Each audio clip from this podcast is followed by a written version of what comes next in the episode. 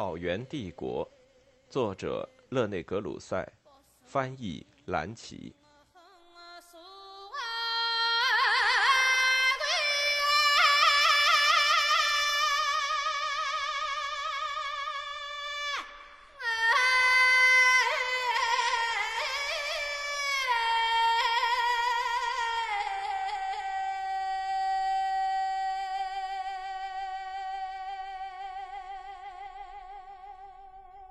第三章：十三世纪前的突厥人和伊斯兰教。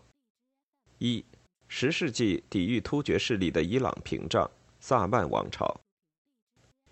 上文已经提到，在七百五十一年的达罗斯之战以后，阿拉伯人对河中统治的巩固，在一个世纪之后已经使伊朗民族受益，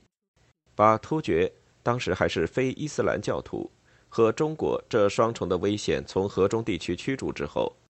阿拉伯总督认为，他们是在哈里发的名义下，只是为了自己的利益而工作。但是在九世纪五十至七十五年中，哈布拉和萨马尔汗的权力从阿拉伯征服者手中转移到了本地伊朗人，即历史上古粟特人的后裔中。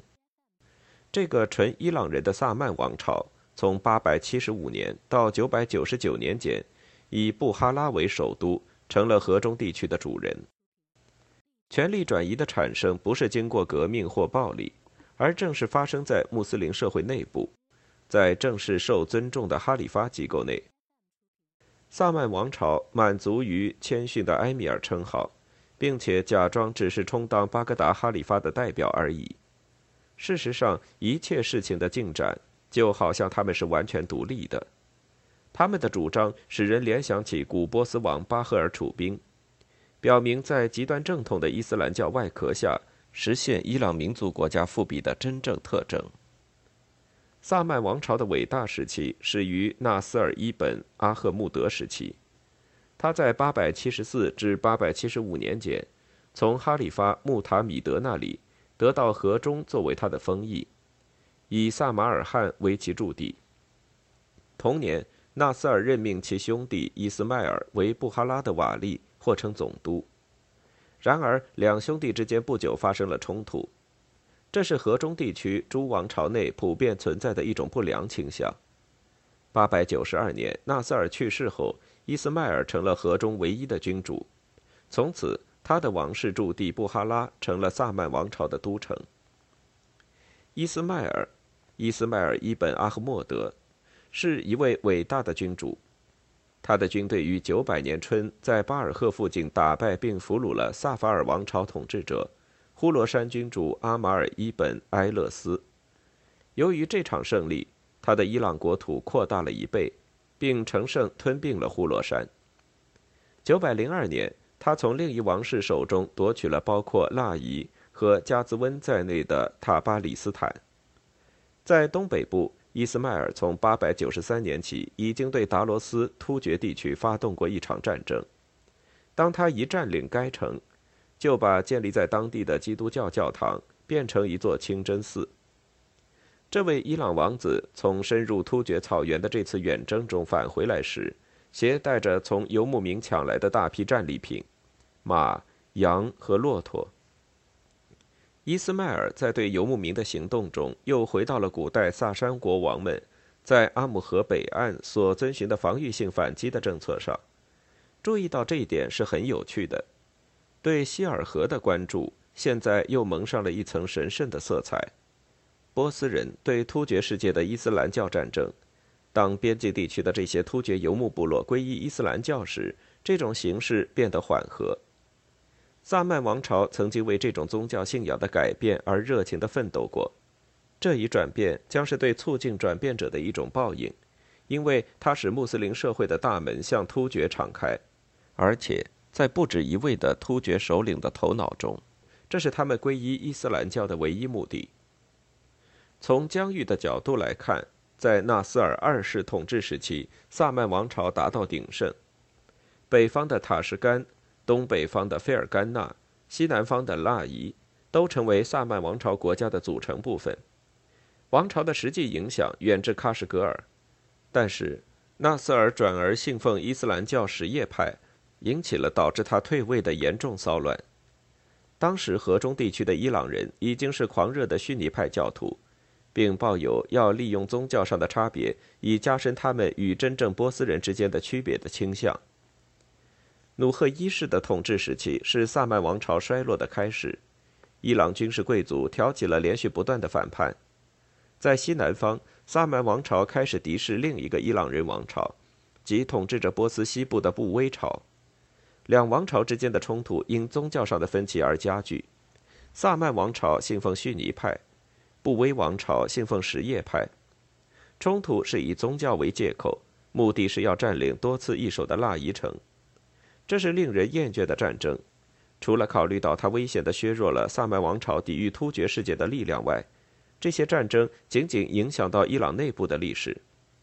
然而，在当时，许多突厥人集体皈依了伊斯兰教，使这些改变信仰的突厥人取得了河中公社成员的权利。因此，伊朗各重镇的钥匙转到了突厥人手中。未来的加瑟尼王朝就属于这种情况。在萨曼王朝的阿布德阿尔马利克一世统治时，一位名叫阿尔普特琴的突厥奴隶成了卫队统帅，并被任命为呼罗珊总督。在继任的萨曼王曼苏尔一世统治下，阿尔普特琴被免职，退到巴尔赫。接着被萨曼王朝军赶出此城后，他逃到阿富汗地区的加兹尼城避难。他的家族靠承认萨曼王朝的宗主权。在加兹尼建立了新王国，不过这确实是突厥人在穆斯林伊朗境内建立的第一个国家。阿尔普特琴在其后不久去世，他在加兹尼创建的这支突厥雇佣军，从977年起由另一位前突厥奴隶塞布克特琴统帅，他使自己成了吐火罗地区和坎大哈的君主，并着手征服喀布尔。在萨曼王朝努赫二世伊本曼苏尔统治时期，由伊朗军队贵族闹独立而引起的封建分裂已经十分剧烈，以致在992年，一位名叫阿布阿里的贵族向当时位于楚河河畔巴拉沙滚城内的实际统治王朝哈拉汗朝的突厥人博格拉罕哈伦求援，以反对萨曼王。博格拉罕发动了对布哈拉的军事远征。他于992年5月进入该城，尽管他并不打算留在该城。努赫二世为了对付这些叛变和哈拉汗王朝的威胁，向加瑟尼王朝的突厥人求援。当时，这些突厥人是由精明能干的塞布克特勤统帅。塞布克特勤从加兹尼匆忙赶来之后，将萨曼王朝置于其保护之下，但是他们将呼罗珊占为己有。于是，伊朗人的萨曼国缩小到只有河中地区，它的两侧都是突厥人，一边是阿富汗和呼罗珊的主人加瑟尼王朝的突厥人，另一边是仍然统治着楚河草原、伊犁河流域和喀什噶尔的哈拉汗朝突厥人。现在唯一的问题是在这两支突厥人中，由谁将给予萨曼王朝最后一击？正是在萨曼王朝的阿布德阿尔马利克二世统治时期。最后的打击来临了，它来自两方面。马利克二世在莫夫附近被加瑟尼王朝的塞布克特勤之子继承者马赫穆德打败，被迫永远放弃呼罗珊。同年秋，费尔干纳乌兹根地区的哈拉汗朝王阿尔斯兰伊列克纳斯尔侵入河中，他于999年10月23日进入布哈拉，监禁了马利克，吞并了河中地区。于是，东伊朗和河中地区的伊朗王国现在被两个穆斯林的突厥势力瓜分。在喀什噶尔的哈拉汗朝可汗们得到了河中地区，在阿富汗地区的加瑟尼王朝苏丹们得到了呼罗珊。这两支突厥人对这两个地区的长期突厥化起着巨大作用。他们的简要历史是下一节的内容。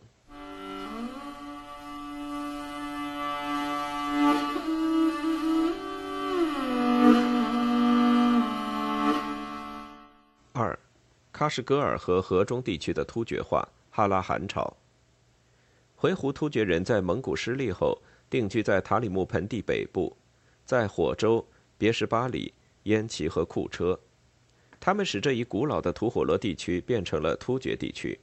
不过他们仍然尊重当地的佛教和聂斯托里安教。与他们不同，在下一个世纪中居住在喀什西部和西南部以及伊犁河流域和伊塞克湖地区的哈拉汗朝突厥人，因皈依了伊斯兰教，从根本上改变了上述地区的特征。在伊斯兰教和突厥人的共同影响下，使中亚这部分地区内昔日的一切都不复存在。关于哈拉汗朝王室的起源，我们几乎一无所知。尽管他注定了在十世纪中期到十三世纪初期要统治喀什噶尔，正像巴托尔德所指出的那样，他们有可能是从葛罗路突厥人手中夺取巴拉沙滚城的一支九姓乌古斯部落。穆斯林文献中提到的第一位哈拉汗朝统治者是喀什王博格拉汗萨图克。他大约死于九百五十五年，他似乎在他的臣民中鼓励信仰伊斯兰教。十世纪的最后几年和整个十一世纪，塔里木盆地西部各绿洲和楚河流域、达罗斯平原已在他的家族成员中间被瓜分。在当时，他们已经都是伊斯兰教徒。然而，不顾他们的信仰，他们仍没有忘记突厥人与伊朗人之间的世代斗争。从未忽视过反河中萨曼朝埃米尔的战争，尽管这些埃米尔在中亚西亚的门槛边充当为伊斯兰教逊尼派的官方卫士。正如上面已经看到的那样，哈拉汗朝的博格拉汗哈伦在992年5月发动了对布哈拉的攻击，以此而开始了突厥人对该地区的一系列入侵活动。哈拉汗朝的另一个统治者。费尔干纳乌兹根地区的阿尔斯兰伊列克纳斯尔更加幸运。如上所述，他于999年10月23日以胜利者身份进入布哈拉，监禁萨曼王朝的末代君主马利克二世，吞并了河中地区。阿姆河以南的呼罗珊及萨曼王朝遗产中的另一个残余地区，落入第二个突厥王朝及加瑟尼王朝手中。当时。该王朝是由西北印度的征服者杰出的马赫穆德苏丹统治。两个穆斯林突厥王朝之间的关系最初很温和，甚至很友好。布哈拉的征服者阿尔斯兰伊列克纳斯尔嫁女给马赫穆德为妻，但是和睦关系是短暂的。哈拉汗朝这个不仅统治着喀什噶尔，还统治着原突厥国土及伊犁河和楚河流域地区的稳固王朝。把曾经是奴隶的加瑟尼王朝的统治者们视为暴发户。另一方面，加兹尼的马赫穆德刚把旁遮普并入他的阿富汗和呼罗珊版图，又因掠夺到大量印度财宝而富裕起来。马赫穆德现在已经完全伊朗化，正处于权力的鼎盛时期。印度王公们的世界已经踩在他的脚下。他把长期逗留在北部贫瘠草原之地的哈拉汗朝突厥人视为野蛮的同族人，并把他们看成是他的印伊大帝国的一个经常性威胁。在这一点上，马赫穆德没有看错。一千零六年，当马赫穆德被印度事务缠身时，哈拉汗朝的阿尔斯兰伊列克纳斯尔入侵呼罗珊，洗劫了巴尔赫和尼沙普尔。马赫穆德一返回伊朗。就在巴尔赫附近的沙尔西岩打败伊列克，并把他赶出该省。在这次战争中，伊列克得到其堂兄于田王卡迪尔汗优素福的援助，但是伊列克之兄哈拉汗朝的第三位可汗托干汗被争取到马赫穆德一边。比这些家庭纠纷更严重的是，哈拉汗朝在阿姆河沿岸与马赫穆德战争时。在后方受到北京的契丹诸王的攻击，他们于1017年派遣一支契丹军进入喀什噶尔。顺便提一下，喀什噶尔的哈拉朝托干汗击退了这次入侵。米诺尔斯基发现了北京契丹宫廷曾派出一位使者去加兹尼马赫穆德那里的证据，无疑是与他达成了对付哈拉汗朝的协议。事实是。马赫穆德长期在加瑟尼王朝的另一端进行着征服印度的战争。一零二五年，当他的领土已延伸到恒河与马尔瓦后，他回过头来清算当时在布哈拉和萨马尔汗进行统治的哈拉汗朝的阿里特勤。阿里特勤无力抵抗而撤退，马赫穆德进入萨马尔汗。与此同时，哈拉汗朝的另一位统治者喀什王卡迪尔汗尤素福进入河中地区。他与马赫穆德在萨马尔汗城前友好会见，目的是商讨他们瓜分河中地区。事实上，他们俩都没有成功。当马赫穆德一返回呼罗珊，阿里特勤又重新恢复了对布哈拉和萨马尔汗的统治。加瑟尼王朝苏丹马赫穆德之子继承人马苏德又派军队攻打阿里特勤，重新占领布哈拉，但是他未能守住该城。阿里特勤仍是河中主人。直到同年他去世为止。其后不久，河中地区转入到哈拉汗朝的另一支，即贝里特勤手中。贝里特勤被称为桃花石汗，他在布哈拉的统治时期是从1041年或1042年到1068年。我们将看到，与此同时，伊朗东部爆发了一场大革命。1040年5月22日。加瑟尼王朝的统治者们在莫夫附近的丹丹坎战役中，被另一支突厥人塞尔柱克人击败。塞尔柱克人从他们手中夺取了呼罗珊，并把他们赶回阿富汗和印度。塞尔柱克可汗丹丹坎战争的胜利者土格利尔拜格，接着征服了波斯的其余地区，于1055年进入巴格达。巴格达的阿巴斯朝哈里发承认他为苏丹及东西伊朗之王。这个大突厥帝国很快从阿姆河扩张到地中海，他几乎不能容忍河中的哈拉汗朝诸小可汗们的独立。贝里特琴之子和继承者哈拉汗朝的沙姆斯乌尔穆尔克纳塞尔，从1068年至1080年统治着布哈拉和萨马尔汗，他的领土于1072年遭到第二代塞尔柱克苏丹阿尔普阿尔斯兰的入侵，在这次战斗中，阿尔普阿尔斯兰被杀。他的儿子伟大的苏丹马利克沙赫向萨马尔汗进军，但是他答应与沙姆斯乌尔穆尔克和谈，后者成为他的属臣。一零八九年，马利克沙赫再起兵端，攻占布哈拉，夺取萨马尔汗，监禁了沙姆斯的侄子第二位继承人阿黑马德汗。后来，马利克沙赫重新启用阿黑马德为他的藩属王。从此，在布哈拉和萨马尔汗实施统治的哈拉汗朝，是作为塞尔柱克苏丹们的代理人进行统治。此时的河中不过是塞尔柱克帝国的一个属地而已。当河中地区的哈拉汗朝正在抗争和衰亡之际，在远离这些重大历史事件的伊犁和喀什噶尔的哈拉汗朝统治者们的命运更加不清楚。如上所述，其中之一的喀迪尔汗尤素福。已经把他家族在以下地区的领地重新统一起来：巴拉沙滚、喀什和于田。他死时，巴拉沙滚、喀什和于田传给他的两个儿子中的一个，即阿尔斯兰汗；另一个儿子伯格拉汗穆罕默德得到了达罗斯。大约在1055年，伯格拉罕从阿尔斯兰手中夺取喀什噶尔，再次统一这一地区，尽管紧接着是进一步的分裂。十一世纪末，巴拉沙滚、喀什和于田在哈拉汗朝的伯格拉罕哈伦统治下可能再次统一。巴拉沙滚的霍吉伯尤素福喀什，大约于1069年写成的著名突厥文书《福勒智慧》，显然是献给伯格拉罕哈伦的。当1130年异教的蒙古人及北京的契丹人征服了喀什噶尔和伊塞克湖流域时，穆斯林突厥的统治已经在这些地区扎根，这要归功于哈拉汗朝的统治者们。在描述这次革命的诸事件之前，我们简要回顾一下西亚地区的塞尔柱克人的历史。مدو هاني تنقر وصل وأنتم تاري وصل وصل بسكوبية بيتم مرتجب وكيدو ساحرتم غاير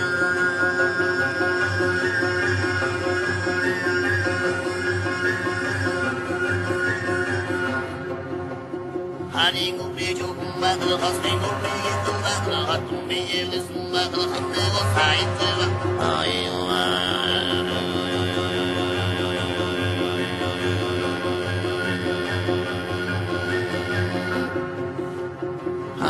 Hey, hey, hey, hey.